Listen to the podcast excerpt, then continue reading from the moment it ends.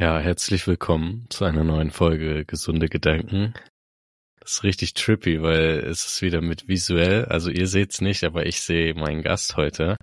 Es ist wieder ganz besondere Dynamik. Ähm, auf jeden Fall, ich kann nicht lange um den heißen Brei reden. Wie gesagt, ich habe einen Gast und wir haben uns auf Kopangan kennengelernt, damals bei einem Retreat von oder einem Gathering von Joe Trank. Die einen oder anderen von euch haben das sicherlich auch auf Instagram schon äh, verfolgt und habt ihr den Quirin auch gesehen, der sehr viel in den Highlight-Videos zu sehen war. Ähm, ja, und ohne weitere, ähm, wie auch immer. ähm, herzlich willkommen, Quirin. Ja, vielen Dank, Ennis, dass, äh, dass ich jetzt hier sein darf, dass das so geklappt hat. Mhm. Und ähm, ich freue mich mega auf, äh, auf das Gespräch mit dir, auch weil wir uns eine Weile nicht gehört haben. Und es ist richtig, mhm. richtig nice, sind hier zu sein. Hm, gleichfalls, mein Lieber. Ja, wir haben, wir haben ja schon damals gesagt gehabt, lass unbedingt einen Podcast machen. Und ähm, wie das so ist, dann passiert das Leben und äh, es ist immer schön, wenn zwei Menschen sich dann Zeit nehmen und es dann wirklich funktioniert. Hm, vielleicht mal zuallererst so eine Frage, die mir heute so eingefallen ist, als ich auf den Podcast ähm, so ein bisschen überlegt habe, wie ich das strukturieren möchte. Und zwar, wie war denn dein Tag heute? Wie, was hast du gemacht bis jetzt? Ah, okay. Interessante Frage. Ähm, mein Tag war sehr gut. Ähm, ich bin inzwischen, ich bin in den letzten Wochen in so einer Phase gewesen, wo sehr, sehr viel passiert ist. Also ich war auf dem Mozora Festival in Ungarn, dann war ich äh, im Van unterwegs in Kroatien, dann war ich, äh, habe ich einen Tripsit dazwischen zwischen gemacht. Also ich biete das auch an, psychedelische Begleitung. Das habe ich dann gemacht, quasi gearbeitet dazwischen. Dann war ich noch auf der Mindbuilding Vacation, da kann ich später auch noch drauf eingehen, was das ist. Mhm. Aber das heißt, so sehr viel erlebt, dann auch sehr intensiv gearbeitet. Und dann war ich jetzt ähm, acht Tage auf einem Meditationsretreat, wo ich halt auch äh, in einem Zelt geschlafen habe. Das heißt, der letzte Monat war halt ziemlich intensiv. Ähm, viel, ähm, viel auch Spaß gehabt, aber viel auch Herausforderungen gehabt und neue Erkenntnisse gehabt. Und jetzt bin ich gerade wieder angekommen in Berlin und mache einen ruhigen. und das ist richtig geil. So, ich, ich chill einfach, ich treffe mich äh, mit meinem Herzensmenschen ganz viel zur Zeit und äh, ja, das ist so im Kontext. Das heißt, das habe ich heute gemacht. Ich habe heute ausgeschlafen. Ähm, dann habe ich bisschen Yoga gemacht, bisschen meditiert und sonst eigentlich noch nicht so viel gefrühstückt und entspannt in den Tag gestartet. Hm. Genau. Sehr nice. Hört sich nach einem guten Tag an. Ja, ähm, vielleicht noch mal vorher, dass die Leute ein bisschen ähm, Kontext haben. Und zwar, ähm, weil mir das gerade aufgefallen ist, das hätte ich sogar noch davor fragen können. Und zwar, ähm, dass du vielleicht ein bisschen so zu deiner Person erzählst, was, was, damit die Leute ein Bild von dir haben ähm, und wissen, so mit wem ich hier eigentlich gerade rede. Ja, vielleicht so ein bisschen der, ähm, der Eindruck schon ein bisschen rübergekommen. Also ich bin der Quirin und ähm, ich ja, was, was mache ich, wer bin ich? Das ist immer so eine interessante Frage. Also die Dinge, die, die mich sehr bewegen und die Dinge, die ich, äh, wo ich gelernt habe, die kann ich irgendwie auch geben, sind äh, einerseits Meditation, also ich bin Meditationslehrer bei der Mindbuilding App. Ähm, vielleicht kennen Sie einige, es ist eine, eine Meditations-App, wo wir den Ansatz haben, Meditation zu lernen, aber immer mit der Verbindung zu den Traditionen, woher ähm, die Meditation halt kommt. Also im Westen und in den in vielen modernen Apps ähm, wird das halt sehr ausgeklammert und es geht sehr viel um Entspannung und so weiter und äh, Ruhe im Alltag.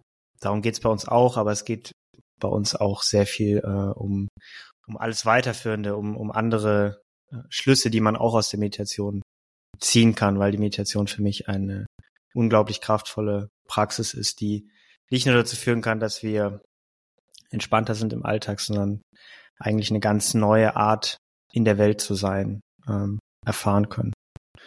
Und ähm, genau, das heißt, wir, ich mache da auch so philosophischen Content, also ich gehe viel auf die buddhistische Lehre ein. Ich interviewe buddhistische Lehrer, spirituelle Lehrer. Ähm, Genau, das heißt, wir haben da so ein bisschen so einen holistischeren Ansatz. Das ist die Mindbuilding App. Da bin ich sehr aktiv. Das ist mein Herzensprojekt. Und außerdem ähm, mache ich psychedelische Begleitung. Das ist ein fancy Begriff für Trip-Sitting.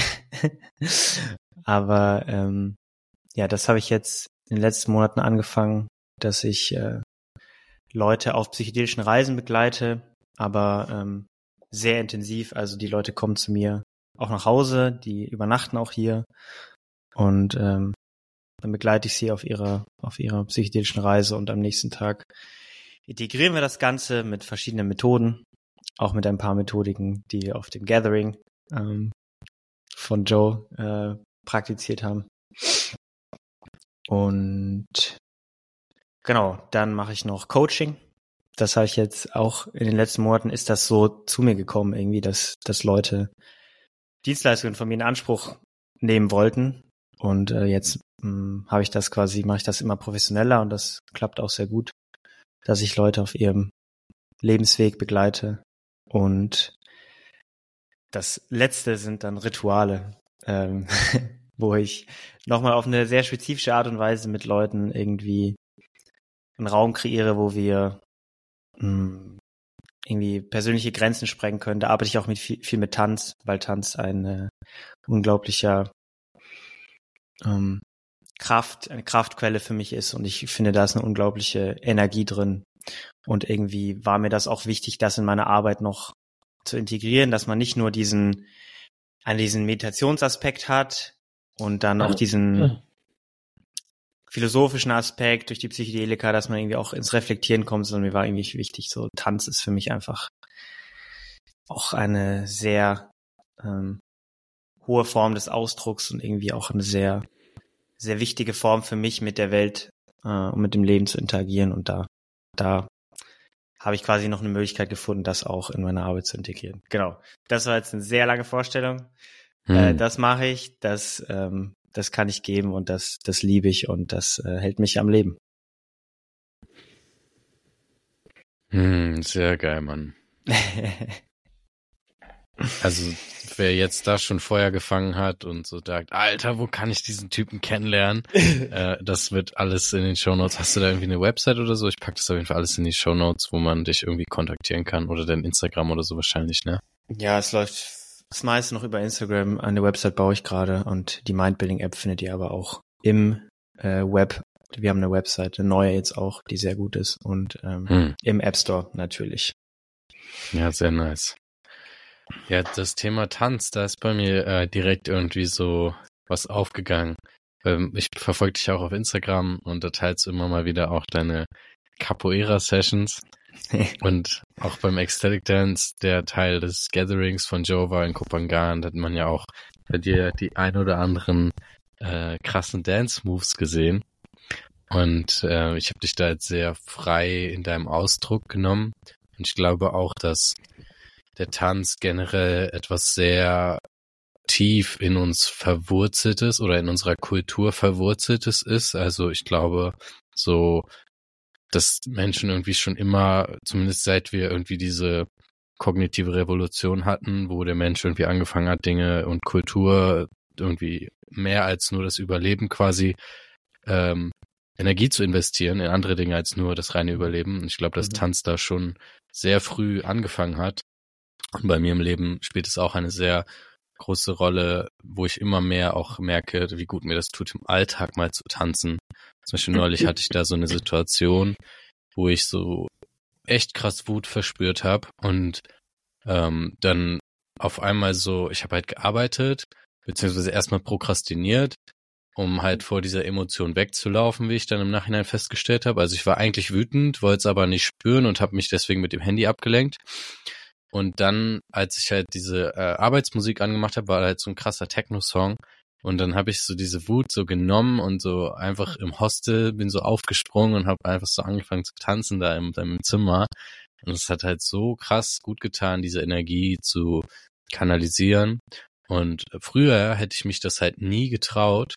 Deswegen würde mich das mal interessieren, weil ich mir vorstellen kann, dass auch ähm, jemand, der gerade hier zuhört, vielleicht dieses Problem hat, so ein bisschen gehemmt da drin zu sein in seinem Tanzausdruck oder in seinem, weil ich kenne es nur von mir früher, ich kannte das halt nur, ja, tanzen im Club und halt nur alkoholisiert und selbst dann nur so ein bisschen so für mich so, ja, also ganz, ganz schüchtern und so. Ihr könnt das nicht mhm. sehen, aber wir haben hier gerade echt sicke Dance Moves ausgepackt.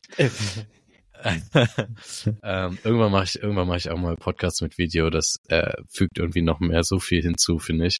Ja. Auf jeden Fall. Ähm, wie wie hat es denn bei dir angefangen mit dem Tanz? Oder wie? Ja, genau. Und wie würdest du jemandem, der da drin noch gehemmt ist, den Tipps geben, dass diese diese Hemmung so nach und nach zu lösen? Hm. Das ist äh, eine sehr spannende Frage. Also erstmal zu der ersten. Äh, wie hat das bei mir angefangen mit dem Tanz? Das ist gar nicht so einfach zu beantworten, ehrlich gesagt. Ich würde sagen, ich war immer jemand, der sich, ähm, der sich expressiv ausgedrückt hat. Also ich habe auch Theater gespielt früher. Ähm, und das hat sich aber dann irgendwie sehr organisch entwickelt. Also irgendwie, ich, ich, ich habe dann irgendwie war das immer etwas, was mich, was mich angezogen hat. Ich habe auch ein ganz gutes Rhythmusgefühl halt immer gehabt und irgendwie war fiel mir es leicht zu tanzen und das deswegen lag das irgendwie nahe und dann habe ich halt, äh, als ich nach Berlin gezogen bin, habe ich auch ein bisschen, habe ich halt Contemporary Dance gemacht und dann halt mhm. Capoeira angefangen, mich verliebt in diese Bewegungsform. Ähm, das heißt, ich würde schon sagen, dass es bei mir irgendwie einfach was ist, was irgendwie sehr nahe lag, einfach von der Art, wie ich bin.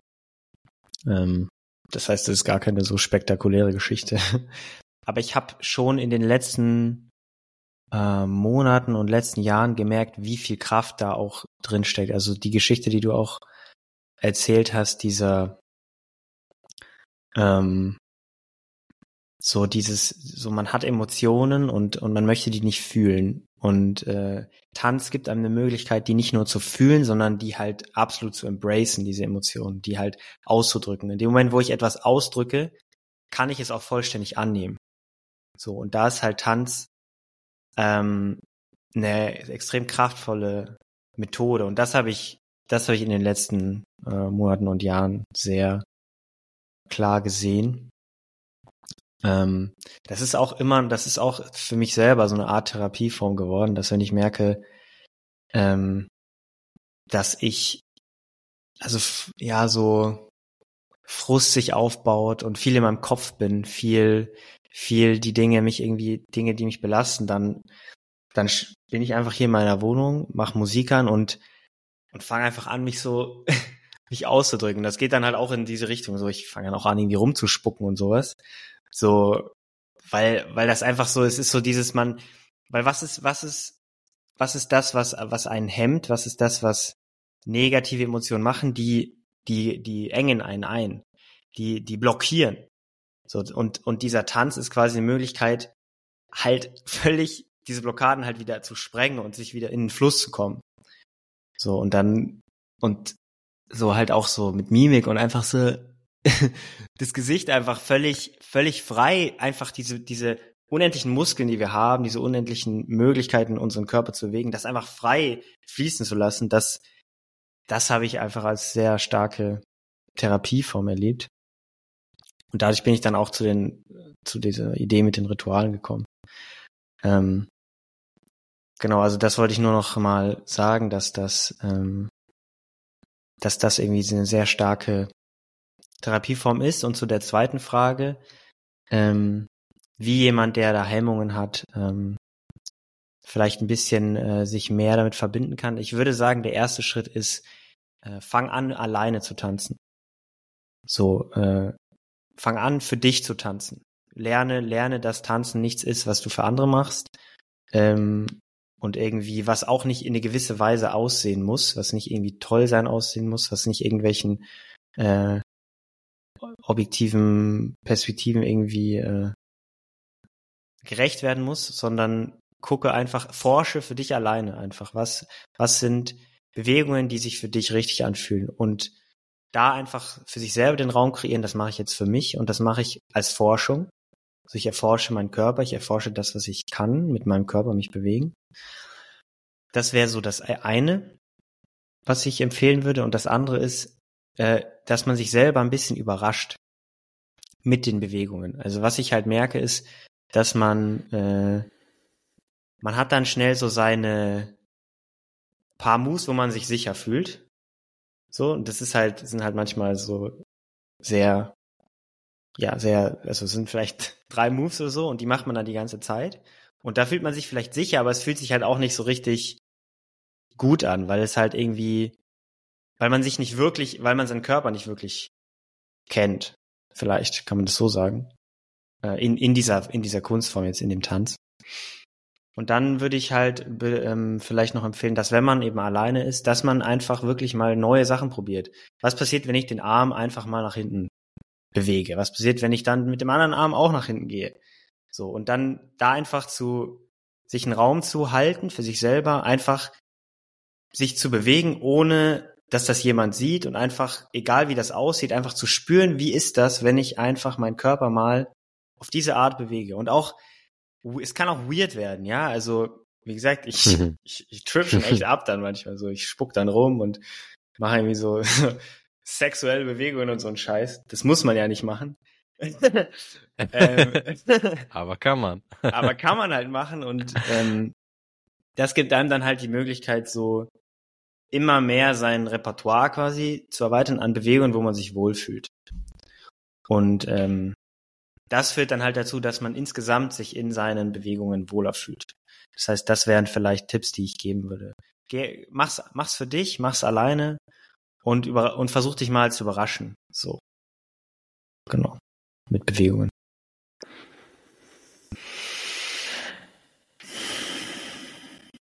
Ja, erstmal ähm, Respekt, auch dass du das so offen teilst weil ich merke, dass ähm, in dem Moment, wo du das mit der Scham, äh, mit dem, mit dem Spucken und den sexuellen Bewegungen sagtest, dass bei mir ein bisschen Scham hochkam hm. und ich dann merke, oh krass, da habe ich scheinbar dann noch so ein bisschen Blockaden.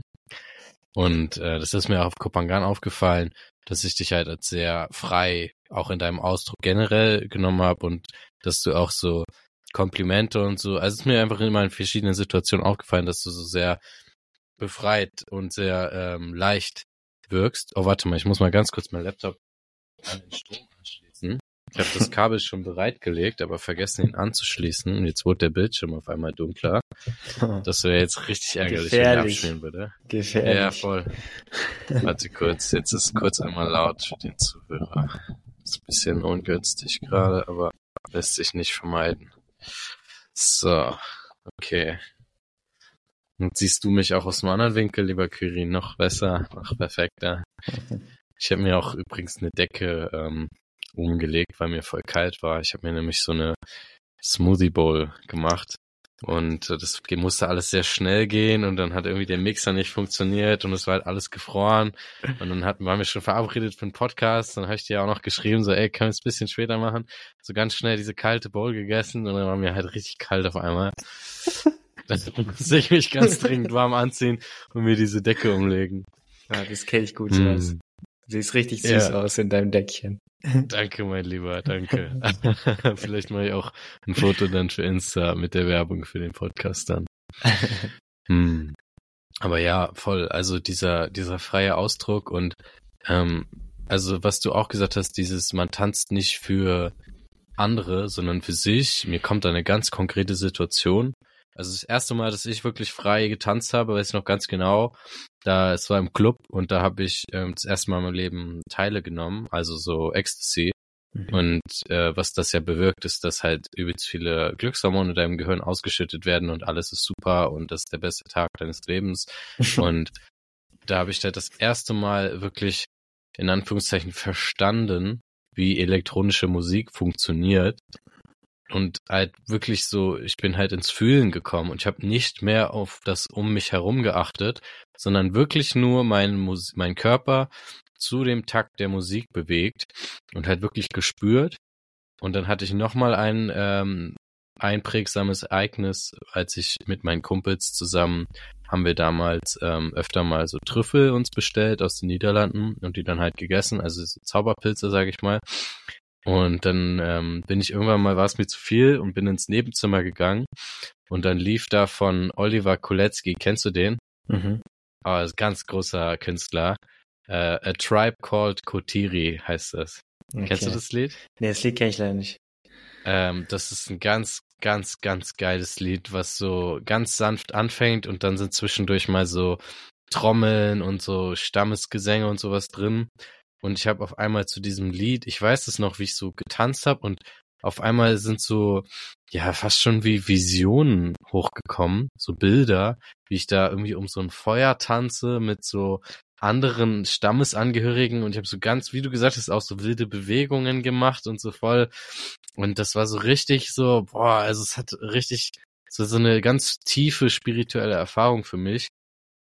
Und zum Beispiel waren wir dann auch mal auf dem Festival und äh, eine Freundin von meinem besten Freund, die war so ein bisschen gehemmt in ihrer Bewegung und ich habe das so gesehen mhm. und mein Kumpel kann halt richtig gut tanzen und hat halt versucht ihr zu erklären, wie sie das machen soll und es hat sie irgendwie hat irgendwie nicht so funktioniert, ist nicht so bei ihr angekommen.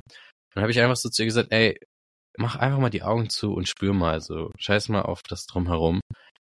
Und das hat dann, das hat ihr dann voll geholfen, so. Also da war sie dann auf einmal so, hey, ja, voll der gute Tipp.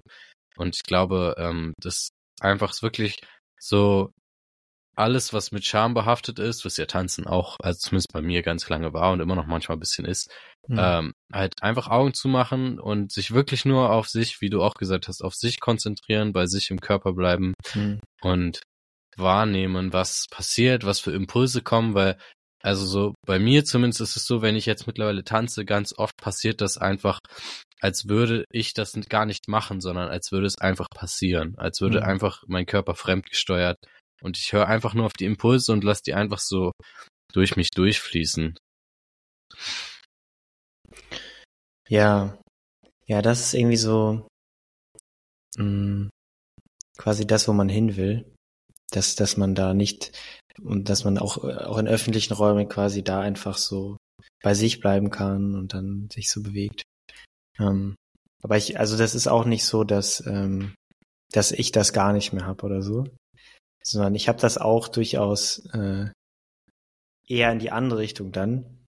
Manchmal, das ist eigentlich ganz spannend, weil so, man denkt dann vielleicht auch oft bei mir so, wenn, wenn ich tanze, wow, der, das ist dem völlig egal, was andere denken. Und es ist es auch in der Hinsicht, aber was halt oft dann, wo ich schon irgendwie dann oft so ein bisschen schon spüre, dass es ist, dass halt die Leute gucken halt, weil ich sehr explosiv tanze. Und dann hat, hat man halt auch manchmal so Angst, so diese Angst vor Verurteilung.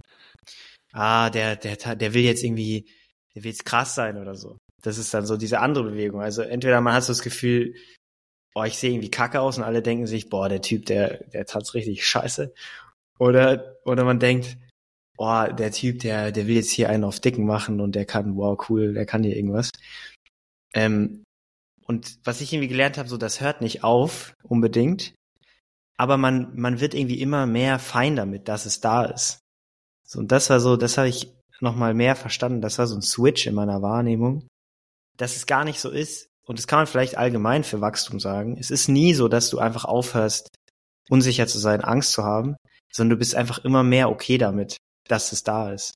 Und das hat dann ganz viel damit zu tun, einfach auch das wieder zu spüren, okay, ich, ich habe jetzt das Gefühl, die gucken oder so, aber einfach dann bei sich zu bleiben und das ist einfach, ja, das ist irgendwie eine Praxis. Das, das wird irgendwie einfacher, aber, aber man ist nie frei von, von dieser sozialen Angst irgendwie. Ja. Mhm.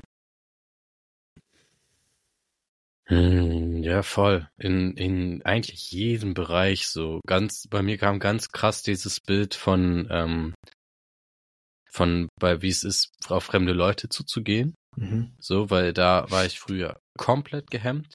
Mhm. Und mittlerweile bin ich da, also klar, habe ich immer noch manchmal Hemmungen, aber ziemlich enthemmt und kann einfach, wenn du mir sagst, ey, sprich die mal an, sprich dir mal an, kann ich einfach hingehen. Und es ist halt immer noch so äh, da, diese Angst, aber irgendwie ist sie wie so ein Freund. Es ist wie so diese Schmetterlinge im Bauch, so dieses, oh, okay, krass, ich weiß nicht, wie wird die Person reagieren. Und ähm, ja, ist einfach wie so ein Muskel, den man trainiert quasi. Mhm. Und was du eben äh, auch gesagt hast, du hast, ich weiß nicht mehr den genauen Wortlaut, aber man wird empfindlicher oder oder sensibler für die Empfindungen. Und ich glaube, oder oder generell in seinem Körper. So so habe ich das zumindest wahrgenommen, was du gesagt hast.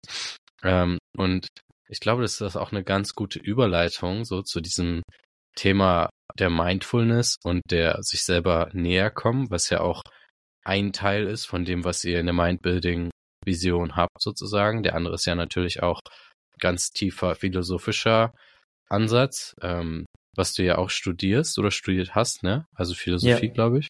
Genau, ich bin in den letzten Zügen meines Philosophiestudiums. Ich höre dich gerade gar nicht mehr. Ist Jetzt besser wieder? vielleicht aus? Oder liegt das Problem bei mir gerade? Okay, warte mal ganz kurz. nee, okay, meine Kopfhörer sind noch an. Also ich sehe, ähm, dass mein dein Mikro ausschlägt. zeigt mir auch, dass du noch redest. Wahrscheinlich ist es jetzt wieder so, weil das war letztes Mal auch schon so.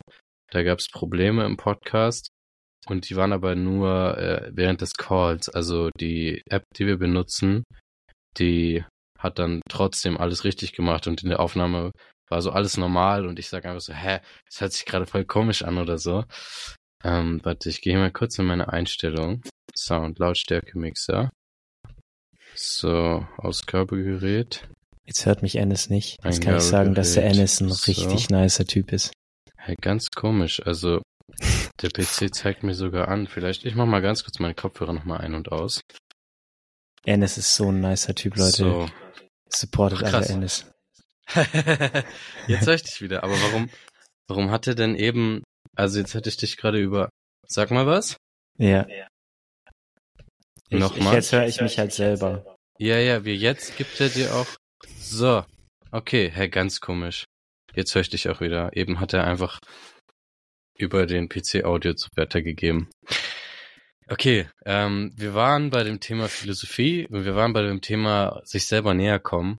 Und ähm, da wäre meine Frage an dich, weil ich es für mich einfach als sehr wichtig erachte, Praxis im Tag zu haben, mhm. die mich vor dem Trubel, der einfach im Alltag eines Menschen im 20. Jahrhundert, 21. Jahrhundert stattfindet, immer mal wieder ein bisschen runterholt. Mhm. Ähm, und da würde ich dich fragen, was du da so für Praxis am Tag hast oder wie du versuchst, bei dir zu bleiben, näher zu dir zu kommen, empfindlicher zu werden für Gefühle, negative Emotionen und sowas alles. Also was da so deine Tools quasi sind. Ja, das ist eine, eine sehr gute Frage. Danke. das ist eine unglaublich gute Frage, Ennis. Oh, wow. Ähm, und du siehst auch unglaublich gut aus, Ennis, heute. Ah, oh, wow, danke. Gleichfalls. ähm, ja, also ich glaube, dass diese Präsenz zu entwickeln für das, was man erfährt, eine ganz wichtige Basis, wenn ich, also es ist immer schwierig von, von einem selber auf andere zu schließen, aber ich habe für mich selber gelernt, dass ähm, Mindfulness Practice so für persönliches Wachstum in allen Bereichen eigentlich so eine extrem wichtige Basis ist. Also auch zum Beispiel für solche, für solche Unsicherheiten, die wir jetzt schon angesprochen haben, so äh, Angst vor Verurteilung, äh, man traut sich nicht, sich frei auszudrücken, man traut sich nicht, äh, ja, Raum einzunehmen oder man, äh, ja, etc. Da geht's halt ganz viel darum, einfach, wir haben ja auch drüber gesprochen, dass die Sachen nicht weggehen, sondern dass man sie einfach nur, wie du gesagt hast, ist wie ein Freund, ja, man nimmt sie, man nimmt sie zu sich. Und das, um, um das machen zu können, ist halt eine Präsenz zu entwickeln für das, was in einem vorgeht, halt die Basis. Weil wenn ich nicht merke, was da passiert, kann ich auch nicht mit diesen Bewegungen in meinem Organismus ähm, umgehen. Und ähm,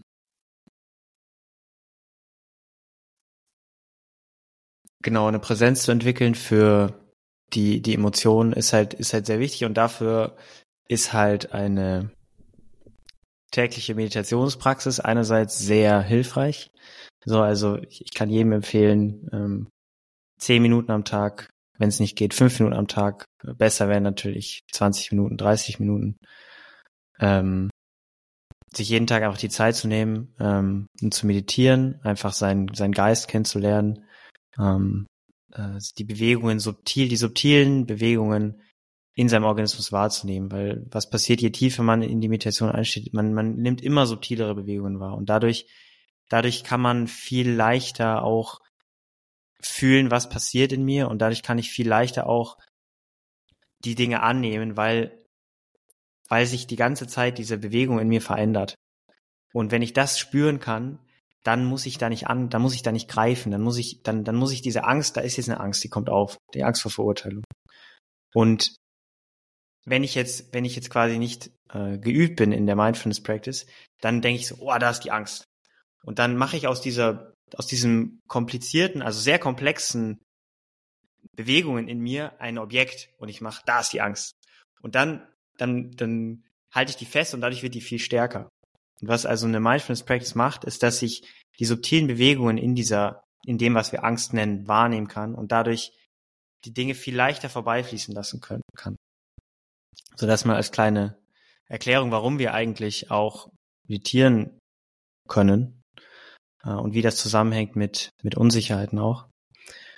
Ähm, aber um zu deiner Frage zurückzukommen, also eine tägliche Vielleicht noch mal ganz kurz.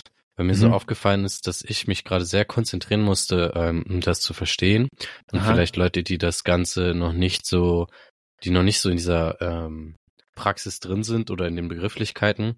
Also vielleicht ähm, sag mir, ob ich das richtig zusammenfasse. Ja. Ähm, quasi dadurch, dass wir äh, ganz viel halt mit uns identifiziert sind und ich bin den ganzen Tag halt Ennis und bin den ganzen Tag voll in meinen Mustern, ähm, wenn dann mal irgendwas kommt und ich bin quasi nicht so geübt da drin, festzustellen, was in mir passiert, ähm, merke ich vielleicht im besten Fall, dass ich gerade Angst habe, aber bin in diesem Angstzustand und bin dann so voll kontrolliert von dieser Angst, anstatt halt, wenn ich jetzt wirklich übe, sagen wir zum Beispiel irgendwie jemand sagt irgendwas Gemeines zu mir oder so und ich bin dann so voll so, was mache ich jetzt? Und bin voll in dieser Angst drin, anstatt halt, wenn ich jeden Tag wirklich ein bisschen Zeit mir nehme, was ich auch aus eigener Erfahrung sagen kann, wenn ich mir jeden Tag ein bisschen Zeit nehme, einfach mal wirklich nur da zu sitzen und zu gucken, wie verhält sich mein Geist und was passiert da und mich selber kennenzulernen und dann zu verstehen, ah, Moment mal, im ersten Moment ist die Angst genau gleich und dann so, ah, okay, ich habe gerade Angst und das dann einfach quasi da sein zu lassen und dann sich halt vielleicht anders verhalten zu können. Also fasst es das zusammen quasi, was du meinst? Genau, also ich würde sagen, das ist so, was, was es einerseits machen kann, ist, dass ich überhaupt merke, dass jetzt zum Beispiel gerade die Angst übernimmt.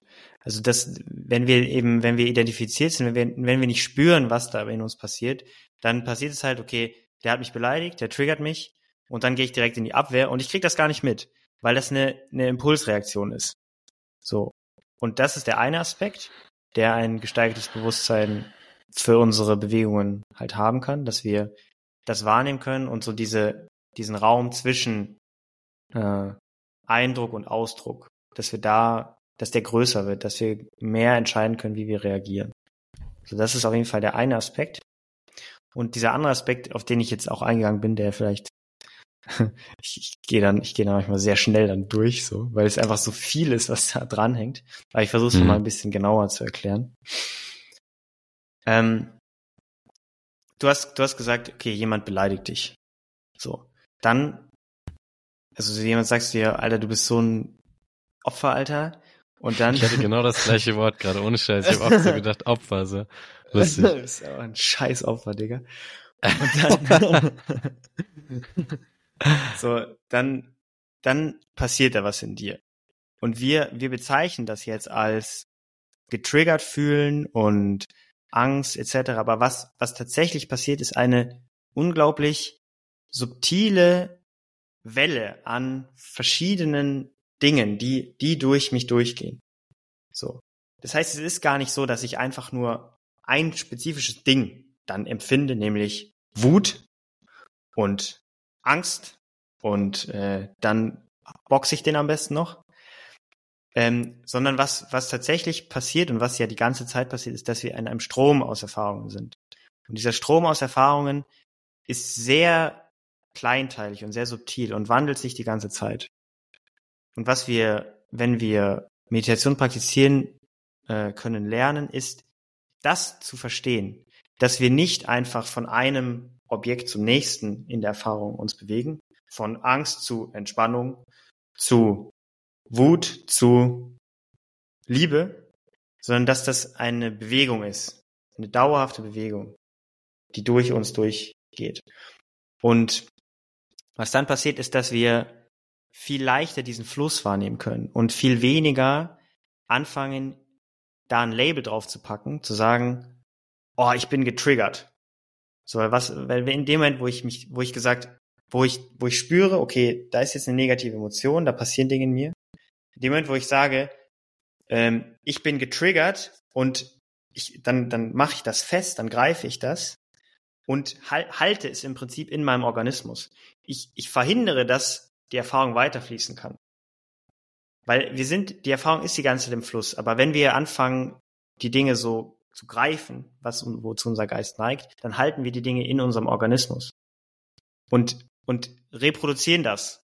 So verstehst du? Das ist das ist dieser dieser Prozess, der passiert, wenn heute Morgen hat der Typ zu dir gesagt, du bist ein Opfer. Hm. Und jetzt ist es 16 Uhr und du sitzt zu Hause und du denkst immer noch darüber nach, dass der Typ zu dir gesagt hat, du bist ein Opfer. Das heißt, seit sechs Stunden fühlst du dich scheiße. Weil der Typ dich beleidigt hat heute Morgen. Das ist aber nicht so, weil, weil das Objektiv so schlecht ist, sondern das ist so, weil wir die ganze Zeit greifen, weil wir die ganze Zeit an diesem äh, ursprünglichen Gefühl, was wir hatten, um 10 Uhr morgens, die ganze Zeit hingreifen und die ganze Zeit sagen, ah, ich bin getriggert, ah, ich fühle mich scheiße, ah, der Typ hat zu mir gesagt, ich bin Opfer.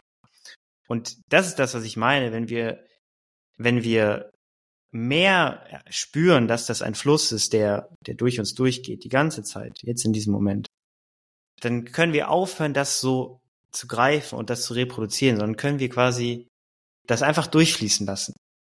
Verstehst du? Der sagt zu mir Opfer, ich spüre, oh, ich bin getriggert, aber in, in dem Moment, wo das, wo die Situation vorbei ist, passieren ja schon wieder ganz andere Sachen.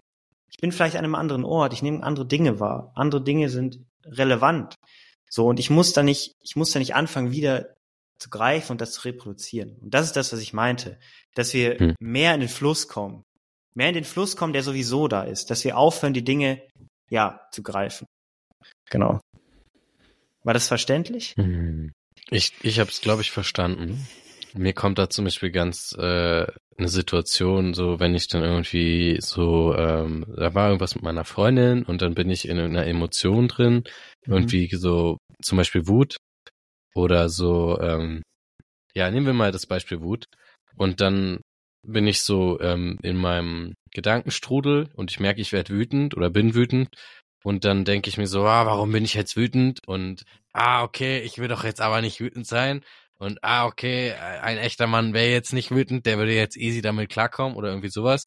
Und dann dreht es sich die ganze Zeit darum, anstatt halt einfach so, ähm, wie du sagst, ich sag mal, loszulassen, ich stelle mir halt so vor, wie äh, man ist in so einem äh, Fluss und der Fluss ist nicht so tief, also du ertrinkst nicht, du kannst dich darin einfach treiben lassen, aber der hat eine Power, der Fluss. Und dann kommt da so dieser eine Ast und du hältst dich so daran fest und es ist ultra anstrengend und das Wasser reißt an dir und du hängst an diesem Ast und du denkst, fuck, ich muss diesen Ast jetzt, äh, ich kann, anstatt einfach loszulassen und quasi so dich weitertragen zu lassen, so und halt zu verstehen, ah, okay, ich bin jetzt wütend, ah, okay, da ist auch Verurteilung, dass ich jetzt wütend bin, ah, okay, da ist irgendwie Zufriedenheit, dass ich diese Verurteilung erkannt. Also es ist, äh, ich merke gerade selber, wie mein Gehirn voll arbeitet, weil das ja quasi immer wieder neue Schichten ergibt. Ja. Hm, mir fällt es in diesem Modus der Selbstverurteilung manchmal sehr schwer loszulassen. Mhm. Selbst wenn ich den erkenne, selbst wenn ich dem Ganzen gerade bewusst bin und weiß, hey, das ist alles in zwei Tagen völlig egal. Ich werde da nie wieder drüber nachdenken. Aber jetzt gerade klammert sich alles in mir fest an diesem Ast und will nicht mhm. weiter im Fluss. Wie geht man davor? Wenn, vielleicht kann sich damit jemand, äh, für jemand damit identifizieren. Wie geht man davor? Was ist da so dein Tipp? Ja, also erstmal fand ich das Sinnbild, was du gewählt hast, äh, sehr treffend. Also es ist genau das, was ich versucht habe zu beschreiben. Ähm, und ja, das, das ist halt das, wo, wo man vielleicht auch in diesen, auch in diesen ganzen ähm, Lehren, in denen man drinsteckt, oder auch äh, wenn man Podcast konsumiert und so weiter, so loslassen. Das haben wir alle tausendmal gehört. Radikal akzeptieren und lass einfach los. Und dann bist du in der Situation und denkst dir, ja, loslassen, loslassen, loslassen. aber, es macht halt keinen Sinn, weil in dem Moment hast du quasi, du greifst an dem einen Ding, nämlich an der Wut, an dem, was du beschrieben hast, Und dann hast du so ein anderes festes Ding, was versuchst zu, dagegen zu knallen quasi. So dieses Konzept loslassen. Lass los jetzt, lass los jetzt. Und dann versteckst du es gegenseitig. Also das funktioniert einfach nicht. Und ähm, was, was, was ist das, was hilft? Ich glaube tatsächlich, und ähm, das ist vielleicht eine, eine unpopuläre Meinung, ähm, dass es wirklich hilft, sich hinzusetzen und Meditation zu praktizieren. Weißt du, also ähm, wir können ganz viel schaffen mit äh, Reframing und die Dinge anders sehen, Perspektivwechsel. Aber um in diese, um dieses Gefühl zu bekommen und wirklich dieses Greifen äh, locker zu lassen, dieses Loslassen zu können, ist es ist eine Praxis, eine gewisse Praxis ähm, hilfreich. Und das, das kann eben, können diese zehn Minuten am Tag sein.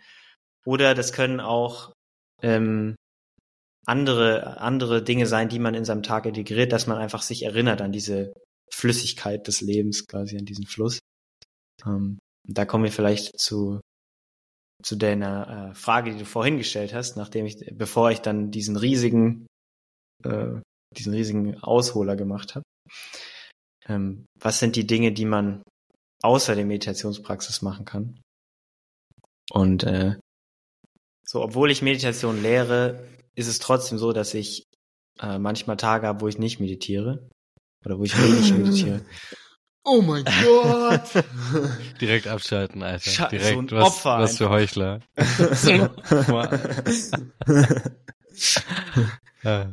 ähm, und ich weiß, dass das auch, ähm, dass man da auch ja oft schnell die Motivation wieder verlieren kann.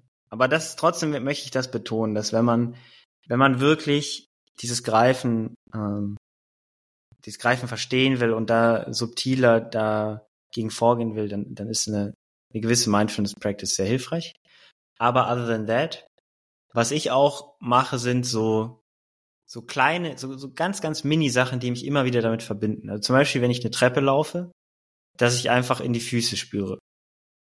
So, das sind diese, diese kleinen Mindfulness Practices, die, die einem halt immer wieder verbinden, weil es bringt mir halt nichts, wenn ich zehn Minuten meditiere am Morgen und dann gehe ich raus und beleidige alle Leute und, und so, das ist halt dann auch nicht der Sinn der Sache. Und dann am Abend komme ich wieder zurück, nachdem ich den ganzen Tag Leute angespuckt habe und setze dich auf mein Kissen so. Shanti, Shanti. Shanti, Shanti, Alter, einfach Frieden so und dann und davor noch ein paar Leute getreten. Ähm, das ist Berlin. das ist Berlin. Die Stadt der Gegensätze. Nein, Spaß. ähm, so, das ist eine Sache, also dass man so kleinen Mindfulness Practices in den Tag integriert und was mir auch sehr hilft, sind so diese kleinen Rituale. Also was, was, was mein Leben sehr positiv beeinflusst hat, ist so mein Leben zu ritualisieren. Also so immer wieder zum Beispiel an, an Dinge, die man sowieso machen muss, zum Beispiel Essen, ähm, so kleine Mindfulness-Rituale dran zu hängen. So, das heißt, vor jedem, vor jeder Mahlzeit, morgens, mittags, abends, egal ob meine Eltern dabei sitzen oder meine Oma, äh, ich sag dann, ich bin dann kurz, ich gehe kurz in mich, ich komme zurück in die Präsenz und ich bin dankbar für ein, zwei Sachen. Drück das aus und dann fange ich an zu essen.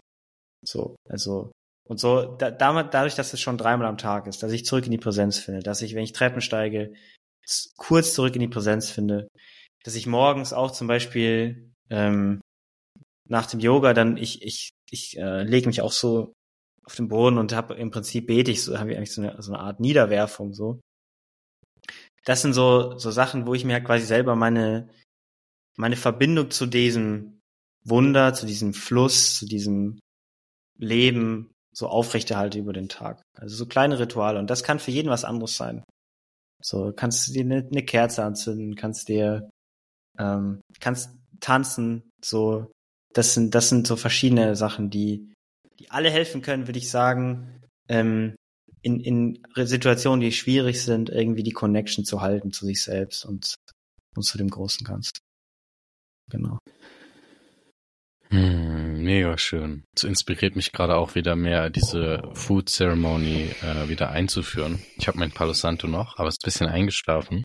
Mhm. Ähm, ja, ist doch einfach mega gut, mal auf wissenschaftlicher Seite vor dem Essen ein paar Atemzüge zu nehmen, einfach um wieder ins parasympathische Nervensystem umzuschalten, weil wir den meisten Tag, wenn wir gestresst sind, halt im sympathischen Nervensystem sind, super auf Stress, auf Leistung, dafür ist das auch gut geeignet.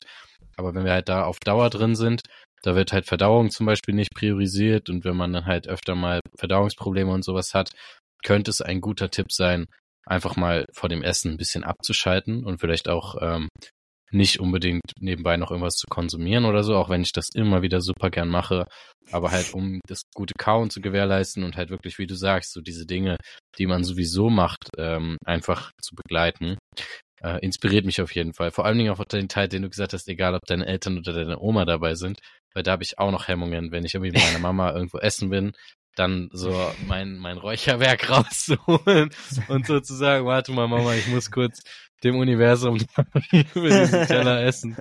Aber im Endeffekt ist es ja so, weißt du? Also so fast jede äh, Religion hat ja vor dem Essen, also ich habe früher, ja. als ich noch mehr Islam praktiziert habe, auch vor jedem Essen einmal Gott gedankt und es ist ja nichts anderes im Endeffekt als einmal so, hey, danke, okay, jetzt kann ich das in mich reinschaufeln sozusagen. Genau. Und dann wieder Leute anspucken. Und wieder Leute, Halleluja, am besten mit dem Essen. hm. Ja, also ich habe tatsächlich heute auch mal wieder meditiert, seit langem. Äh, die letzten Wochen waren für mich halt auch super busy und da gibt's auch diesen Spruch so, weil du vorhin auch gesagt hast, äh, zehn Minuten, wer zehn nicht schafft, fünf Minuten. Wenn man es nicht schafft, zehn Minuten zu meditieren, sollte man 20 Minuten meditieren oder irgendwie so geht der Spruch. Mhm. Und die letzten Wochen habe ich es auch morgens immer wieder nicht ähm, gemacht, weil immer wieder ich mir dann so gedacht habe, boah, ich war mal ganz gut in der Praxis und wenn man eine Gewohnheit hat, ist es ja nicht so schwer, die durchzuführen. Aber dann war ich irgendwie mal ein paar Tage raus und dann wieder anzufangen. Und heute habe ich einfach mal wieder meditiert und habe mir dann echt wieder so gedacht, ey, Alter, warum mache ich das eigentlich nicht jeden Tag so? Also es ist, mhm. es ist einfach so geil. Und ich merke da, ähm, wie viel, also mich hat mal ein Kumpel gefragt, Julian, vielleicht kennst du den ja auch, mit dem habe ich mhm. auch mal einen Podcast aufgenommen. Der hat mich mal gefragt, zu wie viel Prozent bin ich ähm, im, ich sag mal, im Zen oder so, wie man sich das vorstellt, also in dieser reinen Beobachterrolle und zu wie viel Prozent bin ich in Gedanken. Und da habe ich zu ihm gesagt, so 80, 20 ungefähr in Gedanken und 20 Prozent oder 10 Prozent, 90 in, äh, also anders, also 80 Prozent oder 90 Prozent Gedanken, 20 oder 10 Prozent wirklich präsent. Und ich, ich finde es einfach spannend, immer wieder von Leuten zu hören, die Meditationspraxis haben. Äh, da gibt's ja verschiedene Techniken.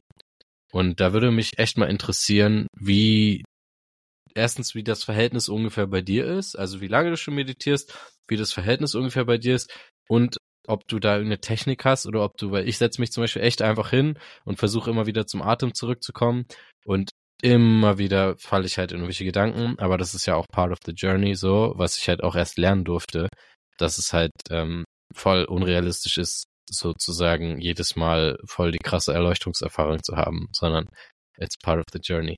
Mhm. Aber genau, also wie, wie lange meditierst du schon? Ähm, wie ist so das Verhältnis ungefähr? Einfach, dass die Leute so ein Bild davon bekommen. Und was ist so deine Technik? Oder hast du eine Technik? Wechselst du?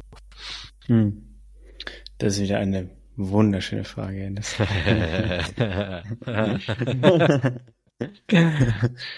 ähm, also wie lange meditiere ich? Ich meditiere jetzt sicher schon seit ja seit sechs Jahren so regelmäßig. Ähm, aber auch, also ich hatte, ich hatte Zeiten, da habe ich zwei Stunden am Tag meditiert. Wow. Ähm, das war so, da war ich, das war so die, die Anfangszeit in Berlin, da war ich auch richtig am Start. Ähm, und das hat sich aber auch sehr, sehr gewandelt, auch zwischendrin nicht so, aber seit, seit sechs, sieben Jahren ähm, beschäftige ich mich sehr intensiv damit. Und äh, die Frage, wie bin ich quasi präsent, wie viel bin ich in Gedanken, das finde ich ähm, eine schwierige Frage. Und ich, ich, ich weiß nicht, ob ich da auch so mitgehe, dass das so so äh, diese klare Trennung zu machen, weißt du, so entweder Zen oder ein Gedanken. Und da habe ich auch viel mich mit beschäftigt, weil das oft auch so dargestellt wird, dass du quasi entweder du bist so, wenn du es jetzt spirituell oder oder ganz radikal gehst, wenn du jetzt äh, in die spirituellen Lehren bist, entweder du bist quasi du weißt, du, du erkennst deine wahre Natur oder du bist verloren und in Samsara und im Leid. so, entweder erleuchtet oder nicht. So. Und was ich mit, mit fortlaufender Erfahrung lerne, ist, dass einfach dazwischen halt unglaublich viele, also ein unendlich großes Spektrum liegt. Und deswegen finde ich es schwierig zu sagen, äh, ich bin so und so viel Prozent im Zen und so und so viel Prozent in den Gedanken. Äh, was ich sagen kann, ist, dass ähm, äh, die Praxis selber leichter läuft, dass ich, wenn ich mich hinsetze, ähm, schneller mein System weiß, was quasi, also sich schneller quasi in diesen meditativen State reinfindet. Das kann ich sagen, das kann ich beobachten. Und ich kann allgemein beobachten, dass ich präsenter bin, äh, vor allem präsenter in äh, mit anderen. So, das ist was, was ich sehr stark wahrnehme, dass ich äh, irgendwie subtiler, subtiler bin in Begegnungen, dass ich auch ein besseres Gefühl habe für, für das, was gerade relevant ist, besser zuhören kann und solche Dinge.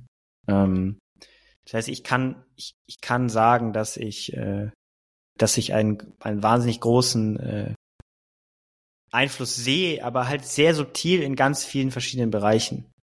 Und dass ich mich während des Tages, ich sag mal, halt da hin und her bewege. Aber ich finde es ganz schwer zu sagen, ich bin 20% im Sinn, 80% nicht.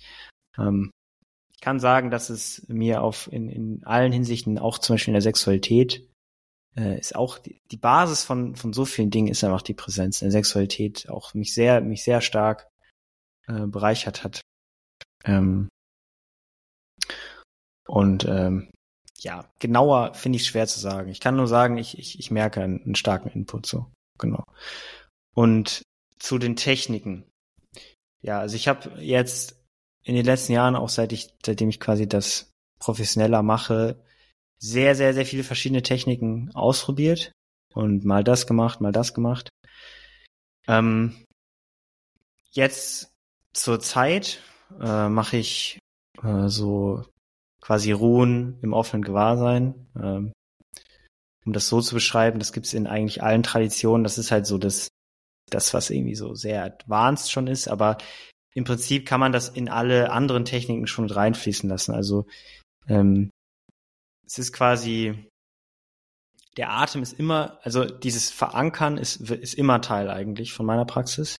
Also ob es jetzt der Atem ist oder der Körper, das sind die zwei, zwei Hauptanker. Ähm, also am Anfang in den Körper finden, in den Atem finden, um einfach meinen Geist zu fokussieren. Und dann, um die Praxis so zu beschreiben, geht es einfach darum, sich immer mehr hinein zu entspannen, immer mehr hinein sich zu öffnen in das, was passiert. So, das heißt, wenn ich merke, ich will jetzt eine Technik anwenden, dann ist es nicht so, dass ich gegen diese Technik mich stelle und und irgendwie sage, nee, ich darf das nicht oder auch konkret jetzt versuche, diese Technik anzuwenden, sondern ich merke, ich, ich will jetzt diese Technik anwenden und genau in diese Bewegung, das ist ja Teil meiner Erfahrung, entspanne ich mich rein. Und dann kommt was anderes, dann kommt ein Gedanke und ich, und ich, ich lasse mich immer mehr, ich, ich lasse mich nieder in meiner Erfahrung. So, das ist so die Praxis, wie ich sie beschreiben würde. Ähm, und das kann man immer mal wieder ein bisschen üben, dass man quasi sich an seinen Anker hält, an den Atem. Und dann, wenn ich merke, dass Emotion, ich, ich öffne mich und zwar quasi als, als ganzer Organismus. Ich gehe da nicht in die Emotion rein. Das ist, das ist auch was, was oft quasi ein bisschen so ein Fehler ist, was ein bisschen missverstanden verstanden wird, wenn es diese Beobachterposition gibt. Also wenn von dieser gesprochen wird, dann ist es so, okay, da ist eine Emotion und dann, ah, ich sehe sie. So, ich bin hier und da ist die Emotion und ich kann sie beobachten. Aber was dann wieder passiert ist, dass ich wieder ins Greifen komme. Ist, dass ich wieder das festmache. Sekunde, ich werde gerade angerufen, sorry. Ähm, Mama, sorry, ich bin gerade in einem Podcast. Ich kann gerade nicht telefonieren. Tut mir leid. Ähm, nee, lass uns das morgen machen. Ich fühle mich heute auch echt nicht so gut. Ich bin zu Hause, ja. Sorry. Ciao, ciao. Sorry für die größte Unterbrechung. äh, gerne weiter fortsetzen, wo du aufgehört hast. ja, also ähm, nicht dann quasi so versuchen, das so so, so quasi anzustarren, das, was in mir passiert, sondern ich finde diesen Begriff hinein entspannen ganz hilfreich. So hinein entspannen, sich öffnen für das, was in meinem ganzen Organismus einfach aufkommt. So, das ist die Praxis, die ich, die ich momentan äh, mache, aber es gibt, es, es ist, es ändert sich eigentlich die ganze Zeit und jeder, jeder spürt für sich selber, was sinnvoll ist und was funktioniert. Aber ähm, diese Grounding-Sachen sind schon sehr hilfreich. Im Körper grounden, Atem und so weiter. Und dann kann man ja ein bisschen in die Öffnung gehen. Genau.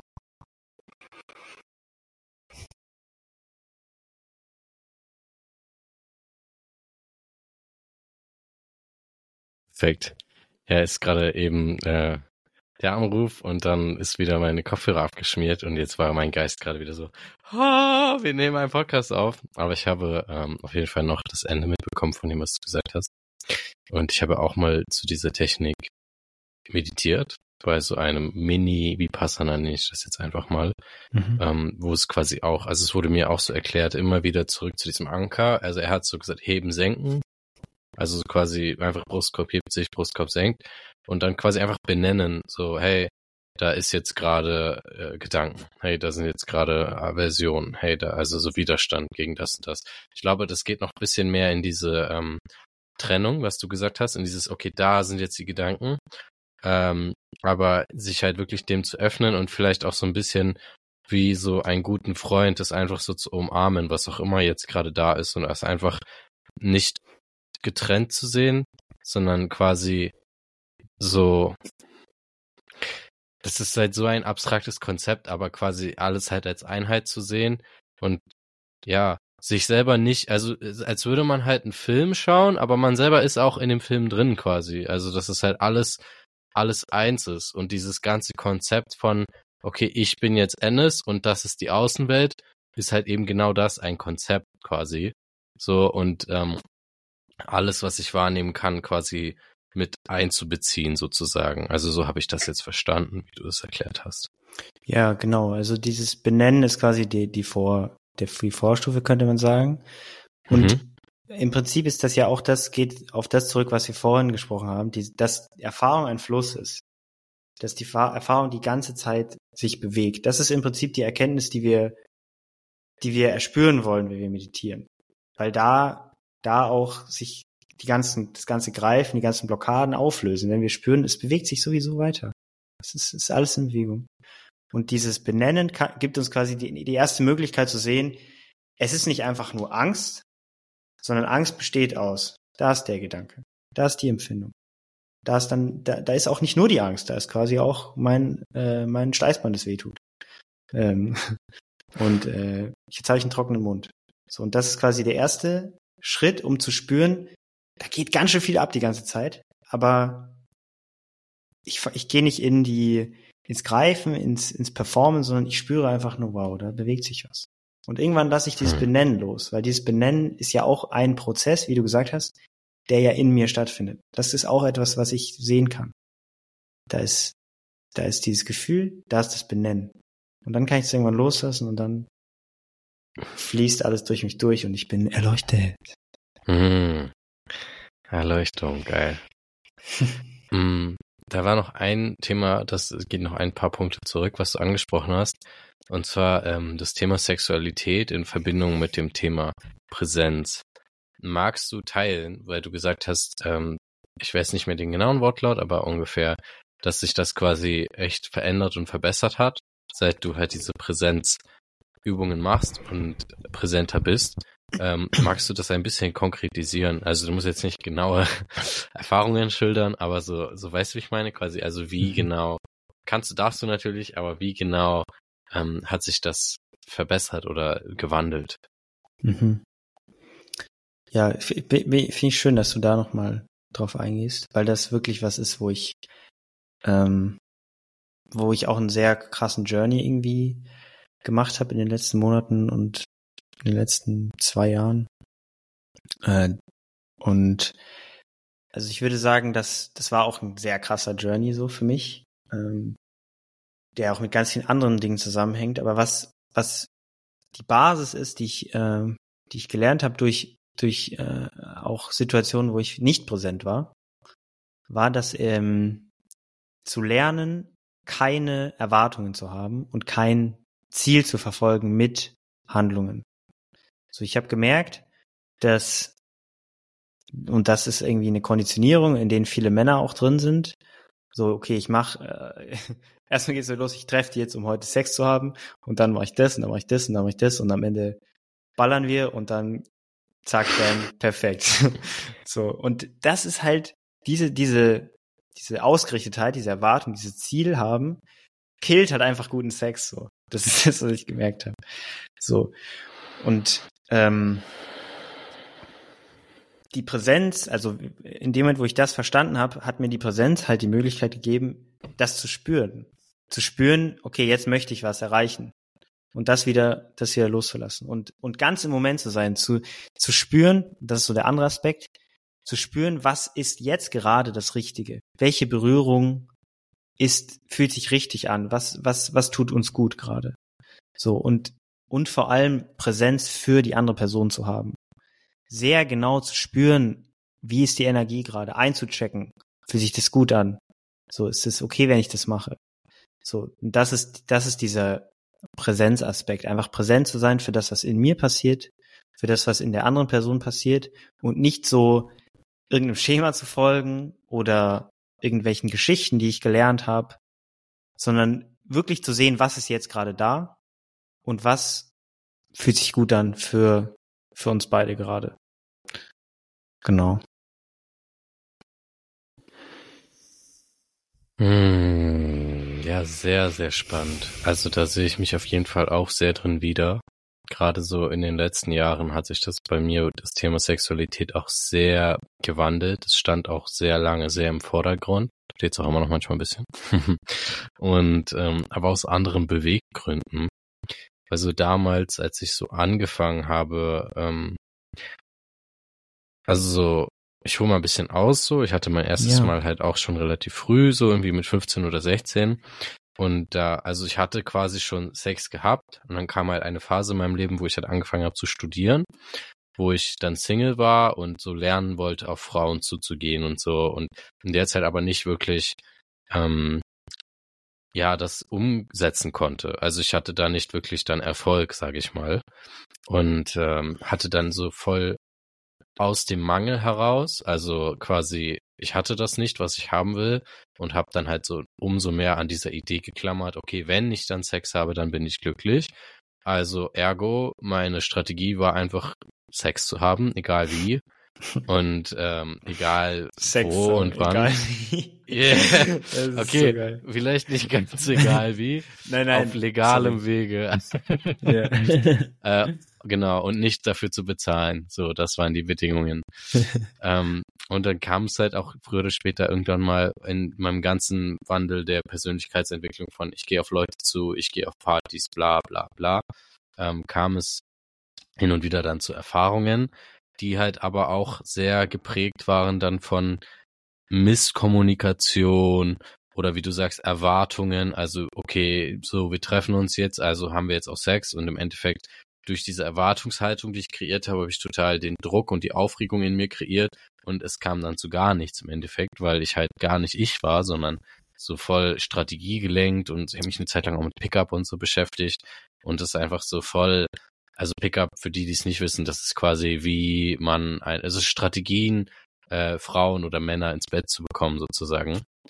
Und das ist halt auch alles voll, also es sind halt Werkzeuge, äh, kannst du halt benutzen, aber äh, wenn du halt nicht du bist, dann im Endeffekt, selbst wenn man dann miteinander im Bett landet, danach so ist halt gar keine Basis, weil du warst ja nie du. Also und so dann, als ich irgendwann, ich sag mal, meine Erfahrungen gesammelt hatte, äh, ist mir irgendwann einfach aufgefallen, so hey, je bewusster ich wurde, irgendwie das gibt mir nichts. In dem Sinne, wenn ich jetzt mit einer Frau schlafe, die vielleicht auch ganz gut aussieht und es auch vielleicht ganz okayer Sex ist, aber im Endeffekt dann da gar keine Verbindung ist, beziehungsweise auch ein, zwei Erfahrungen, wo, wo die Frau vielleicht total attraktiv war für mich, aber im Endeffekt der Sex gar nicht gut war oder mir, mir gar nicht äh, gedient hat, weil da einfach keine Verbindung war. Und dann bin ich irgendwann dazu übergegangen, quasi mehr auf diese Verbindung zu schauen, aber immer noch halt ähm, ich sag mal, ja, immer noch unverbindliche Dinge einzugehen. Also bisschen, wie nennt man das? Bisschen paradox, aber da war eine Verbindung da, aber es war ähm, ohne ähm, Commitment. Also es war dann quasi keine äh, Verbindlichkeit auf der Ebene, okay, wir müssen jetzt danach irgendwie uns noch öfter sehen oder so, sondern das war dann zum Beispiel, wenn ich mal im Urlaub war oder hier oder da oder man war irgendwie eine Woche zufällig im gleichen Ort, hat ein paar schöne Tage verbracht. Und da ist mir schon so aufgefallen, okay, krass, äh, es ist schon schön, eine Verbindung zu haben. Und jetzt, seitdem ich in einer Beziehung bin, ähm, ist es halt wirklich so, ja, wie eine Meditationspraxis selber. Also so wirklich hm. so dieses, okay, krass, ähm, da waren schon Zustände erreicht, wie als hätte ich irgendwelche Psychedelika oder sowas genommen, weil einfach beide Personen immer wieder versuchen, in den Moment zurückzukommen, wirklich jede Körperempfindung wahrzunehmen, was du auch sagst, okay, krass. Und ähm, ich merke auch immer wieder, erwische ich mich, wie mir dieser Druck da ist, ähm, zu performen, mhm. was glaube ich auch so ein bisschen Pornos geschuldet ist und ein bisschen so People-Pleasing geschuldet ist, zu dem ich manchmal tendiere, irgendwo so dazwischen ähm, und halt immer wieder mich selber dabei zu erwischen und immer wieder in den Moment zurückzukommen, einfach wahrzunehmen und quasi natürlich der übergeordnete Nutzen von Sex ist ja eigentlich die Erhaltung und Vermehrung der Art. Aber seit, oder wie auch immer man das sehen will, äh, seit wir Kultur haben oder vielleicht auch schon immer, quasi dieser, dieser spirituelle, ähm, übergeordnete Aspekt oder, oder untergeordnet, wie auch immer man es sagen will, ist quasi die Bewusstheit oder das Bewusstsein ähm, auch zu erhöhen. Also ist man kann es ohne Scheiß, man, natürlich soll der Spaß dabei bleiben und positive Emotionen und Empfindungen, aber es ist wirklich eine Praxis, verdammt. Mhm. Es ist wirklich, stell dir, also so wie ins Kloster oder so zu gehen, ohne Scheiß, mhm. das ist was super Heiliges. Mhm. Und ich habe da mittlerweile einen ganz anderen Blickwinkel drauf auf Sexualität und jeder soll machen, was er will und jeder soll ähm, Erfahrungen sammeln und Sex haben, mit wem er will und wie auch immer. Aber ich merke für mich einfach so, Stand jetzt, boah krass, mit dieser einen Person und darüber hinaus erstmal wirklich nichts, weil einfach ähm, es ist halt eine, ja, es ist was Heiliges. Also so wirklich was richtig Potentes, richtig Mächtiges und da steht halt viel mehr hinter als ja rein raus Mickey Mouse so, sondern da ist wirklich energetischer Austausch, emotionaler Austausch, äh, und wirklich, man kann, also man kann es richtig auch als Tool nutzen, ab davon, dass es halt auch super geil ist, einfach Sex zu haben. äh, man kann es als Tool nutzen, wirklich zur Bewusstseinserweiterung, um Trauma zu lösen, um seine eigenen Emotionen zu spüren, um sich gegenseitig zu heilen. Es ist einfach, ja, es ist einfach der Wahnsinn, Mann. Ja, übel. Ähm, voll, voll schön. Danke fürs Teilen deines Journeys. Ähm, wenn wir noch Zeit haben, vielleicht würde ich auch noch ein bisschen zu, so konkreter zu meinem Journey erzählen. Ja, voll gerne, Bruder. Weil es, ähm, ich da auch krasse Erfahrungen machen durfte.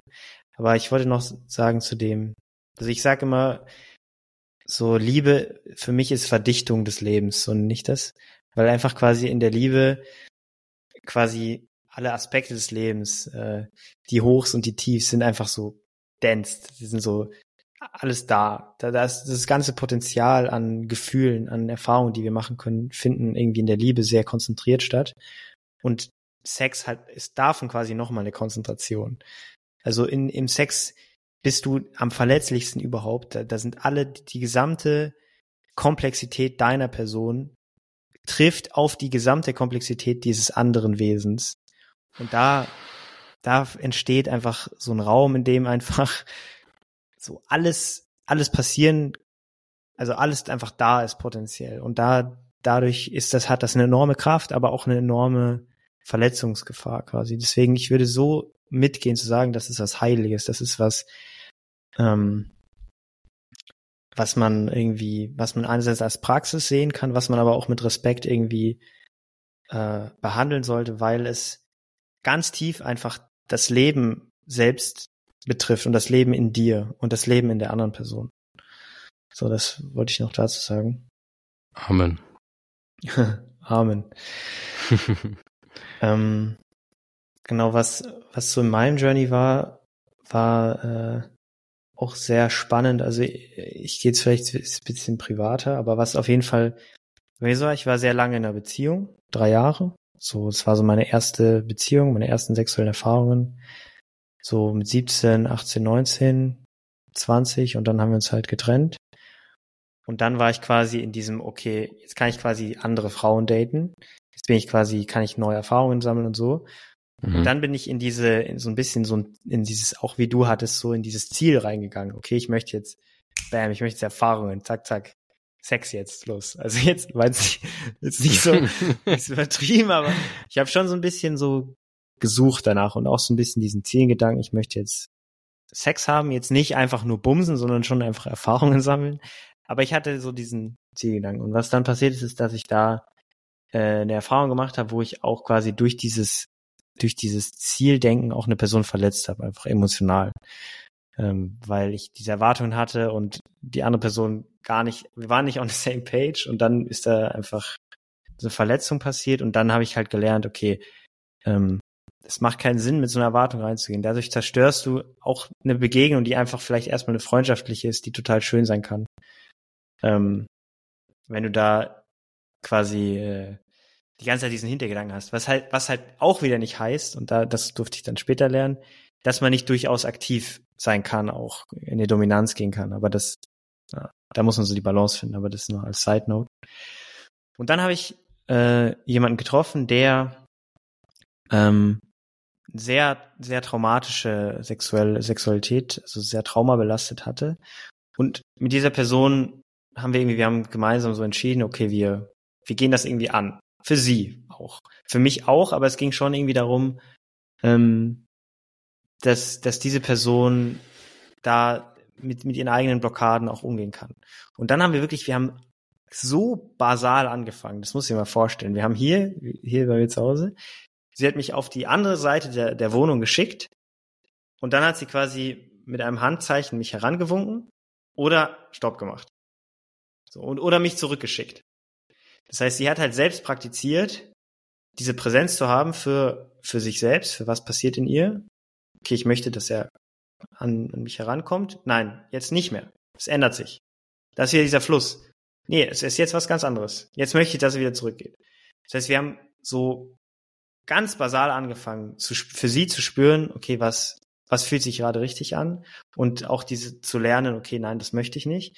Und für mich war es halt wirklich so, auch voll aus dieser Erwartungshaltung rauszugehen und voll präsent zu sein auch für diese andere Person. Mich auszurichten auf diese andere Person. Ähm, und dann haben wir quasi immer mehr auch so richtig mit so, ja, Art Spielen oder, oder richtigen Praktiken. Äh, sie war da, ist halt auch ausgebildet drin, so haben wir das dann so praktiziert und haben dann so äh, uns quasi langsam herangetastet äh, an, an dann sehr schönen Sex. Und da habe ich sehr viel gelernt. Und ähm, ja, das war so eine Story, die ich äh, irgendwie teilen wollte, dass, ähm, dass man auch ja, was, was ist jetzt das Resümee? Erstmal wollte ich das teilen, aber dann wollte ich auch teilen, dass es wirklich eine Praxis sein kann und dass, dass man da so viel lernen kann. Ähm, und dass man durchaus auch solche Spiele oder solche Sachen damit reinnehmen kann. Das macht das Ganze super spannend und super fruchtbar für das ganze Leben. So, genau. Danach ging der Journey auf jeden Fall noch weiter, aber das war so eine, ist eine Side Note. Ähm, vielleicht eine Sache, die ich noch hinzufügen will, weil ich jetzt sehr darauf betont war, dass man quasi keine Erwartungen hat, dass man auch sehr darauf achtet, ähm, sehr aware ist, sich auf die andere Person einstellt. Und ich war bei dem Gathering zum Beispiel an einem Punkt, wo ich sehr in diesem Modus war. Sehr quasi auch mich als, so vielleicht auch diese Rolle, die man als Mann vielleicht auch zugeschrieben bekommt, so dieser aktive Part, äh, diese Dominanz, die habe ich sehr losgelassen gehabt in dieser Zeit. Und habe mich auch sehr wohl gefühlt, habe das auch, äh, ja, fand das auch nicht schlecht und habe aber dann tatsächlich bei dem Ecstatic Dance, wo wir waren, hatte ich auch eine Begegnung mit einer Frau und habe dann aber quasi gar keine keine Initiativen ergriffen oder so und habe einfach eine super schöne Zeit gehabt und dann zwei Minuten später hatte sie was mit so einem anderen Typen und dann dachte ich mir so okay es war voll okay war voll in Ordnung aber ich dachte mir so ja ich hätte jetzt wahrscheinlich auch ein bisschen so andere Sachen machen können und dann hätte ich der Typ sein können so. Und da habe ich so gemerkt, so, wie gesagt, es war völlig fein. Und das auch zu lernen, wenn es nicht zu Sex kommt, ist es halt trotzdem wunderschön, kann es trotzdem super schön sein. Aber dann wieder mehr auch zu lernen, ich kann auch quasi in so eine aktivere Rolle gehen, in so eine dominante Rolle. Die ist aber halt, die kommt erst danach. Die Basis muss immer sein, so habe ich jetzt für mich gelernt. Das ist jetzt was, was, was einfach für mich irgendwie Sinn macht. Die Basis muss sein, keine Erwartung zu haben, völlig zu akzeptieren und, und auch einfach präsent zu sein für das, was gerade da ist. Und darauf aufbauend kann ich dann durchaus, wenn ich in meiner Kraft bin und in meiner Präsenz bin für die Situation, halt auch zum Beispiel in die Dominanz gehen und irgendwie in eine, in eine gesunde Männlichkeit reinfinden und in eine gesunde Dominanz. Und das kann auch super geil sein. Das mhm. wollte ich nur noch mal betonen, dass man jetzt nicht einfach nur immer da liegt und äh, irgendwie ja sich quasi einfach nur Befehle entgegennimmt oder sowas, sondern ähm, außer man steht drauf. außer man steht drauf. Genau. Ja, das das dazu. Auf jeden Fall sehr sehr spannend. Super, super spannend. Ich merke auf jeden Fall, da könnten wir jetzt noch fester aufmachen und noch deeper reingehen. Ähm, vielleicht auch irgendwann noch mal gerne eine zweite Folge. Ich merke mhm. nur bei mir gerade, ich fühle mich irgendwie gar nicht so gut, also sehr erschöpft, sehr körperlich kaputt. Ähm, ich finde aber das Gespräch gerade ultra interessant und auch was wir bis hingesprochen haben, also hat mir sehr viel Spaß gemacht. So, ich würde mich sehr freuen, das gerne nochmal zu wiederholen und auch gerne privat nochmal weiter zu quatschen, was das angeht. Ähm, ja, vielleicht nochmal so für die Leute, die jetzt gesagt haben, boah, geil, der Querin, was ein geiler Typ. Wo können die noch mehr von dir finden, so? Ja, also, äh, auf Instagram bin ich am aktivsten. Da findet ihr auch Infos zu den, ähm, zu Dienstleistungen, die ich anbiete. Wenn ihr Interesse habt an äh, psychedelischer Begleitung, wenn ihr eine psychedelische Erfahrung machen wollt in einem sehr guten Setting, um sich selbst zu begegnen. Wenn ihr irgendwie vielleicht mit ein paar Dingen resoniert habt, äh, die, die mich bewegen, wenn ihr das Gefühl habt, äh, ihr könnt davon auch auf eurem Weg profitieren, äh, können wir auch so eine Art Coaching machen. Ähm, oder eben diese Rituale, wo wir viel mit Tanz arbeiten, das sind, um es nochmal zu wiederholen, die drei Sachen, die ich anbiete. Wenn ihr Bock habt darauf, schreibt mir einfach auf Instagram.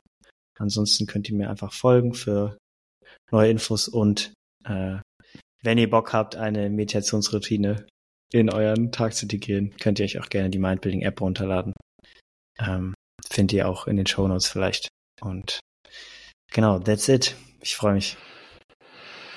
Hm, ja, danke. Ich freue mich auch sehr. Danke für dieses schöne Gespräch und äh, cool, dass du hier warst. Ja, danke, Ennis, auch. Äh, ich freue mich sehr. Es war ein sehr, sehr spannendes Gespräch. Ich fand es richtig schön, mit dir zu quatschen. Und freue mich auch, dich bald mal wieder in Person zu sehen. Du hast ja hier gewohnt. Mm, yeah, Aber wir haben uns leider nicht getroffen. Das war ein bisschen trippy. Ja, yeah, wiederholen wir nochmal. Wiederholen wir nochmal. Während des Ozoras hat der Quirin mir und meiner Freundin netterweise die Wohnung zur Verfügung gestellt. Das war sehr nice, auch wenn wir uns da leider nicht gesehen haben. Ja. Ähm, deswegen sehr gerne dann irgendwann auch nochmal wieder im Real Life. Spätestens auf Kopangan dann. mal sehen, ja. Genau. Ähm, und dann nochmal ein kleiner Call to Action an dieser Stelle. Wenn du durch diese Folge etwas Neues gelernt hast oder dir irgendjemand einfällt, der von dieser Folge profitieren könnte oder den das interessieren könnte, kannst du mir sehr viel weiterhelfen, indem du das Ganze einmal kurz teilst auf Social Media oder privat oder indem du dem Ganzen eine 5-Sterne-Bewertung gibst. Das wäre sehr nice. Außerdem veranstalten Daniel und ich die zweite Runde unseres Männer-Retreats im September und die dritte Runde im Dezember. Ähm, das ist auch eine sehr nice Gelegenheit, um dir selber näher zu kommen, der Präsenz näher zu kommen.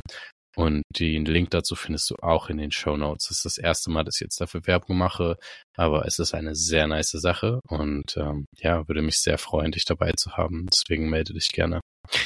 Und dann ähm, viel Spaß. Äh, danke fürs Anhören und bis zum nächsten Mal. Ciao, Leute.